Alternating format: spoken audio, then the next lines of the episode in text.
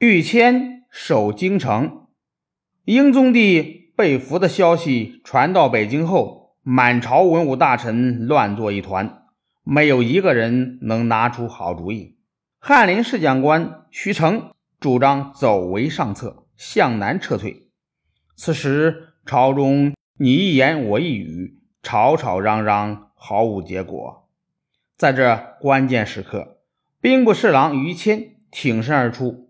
他说：“京都是国家的根本，如果朝廷撤出，大事就完了。大家难道忘了南宋的教训吗？”于谦的主张得到了许多大臣的赞同。皇太后和朱祁钰眼看在这关键时刻能站出一位力挽狂澜的忠臣，当然满心欢喜，立即委以于谦兵部尚书的重任。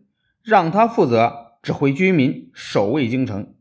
这个时候，由于朝中各派观点不同，事实上已经分为主战和主和两大派。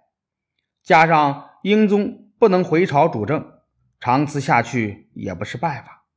于谦等人为了拯救明朝，向皇太后提出请求，立成王朱祁钰为皇帝。太后再三考虑后，表示赞成。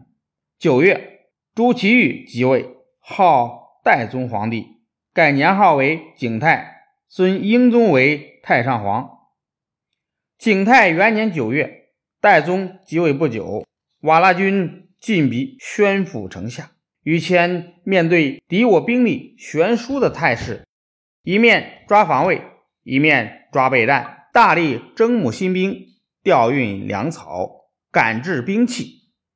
不到一个月，就征集了二十万人马，做好了迎敌的准备。十月，也先挟持着被俘的皇帝朱祁镇，攻破紫金关，兵逼北京城。于谦主张先打掉野先的嚣张气焰，鼓舞士气。他调集了二十万军队，做好了迎战准备，并做了周密部署。都督王通、副都御史杨善。率部守城，其余将士分别驻扎在九个城门外列阵待敌。明军副总兵高礼首先在张义门外告捷，歼敌数百，夺回民众千人。也先眼看明军有于谦等将领指挥，硬攻不能取胜，便变换手法，以送还朱祁镇为名，准备诱杀于谦等人，但被于谦识破了。叶先见此计不成，便采取强攻。于谦不在正面与野先拼杀，他派骑兵佯攻，把瓦剌军引入伏击圈内，利用埋伏好的火炮轰击，瓦剌军伤亡惨重。野先的弟弟波罗也在炮火中丧生。瓦剌军围攻京都，屡遭挫败，进攻居庸关，又遭到守将罗通的抵抗。也先怕归路被明军切断，就急急忙忙带着朱祁镇向良乡后撤。明军乘胜追击，大获全胜。也先带着残兵败将逃回塞外。北京之战，瓦剌军受到重挫，引起内部不和。也先见留着朱祁镇也没有多大作用，就把他送回了北京。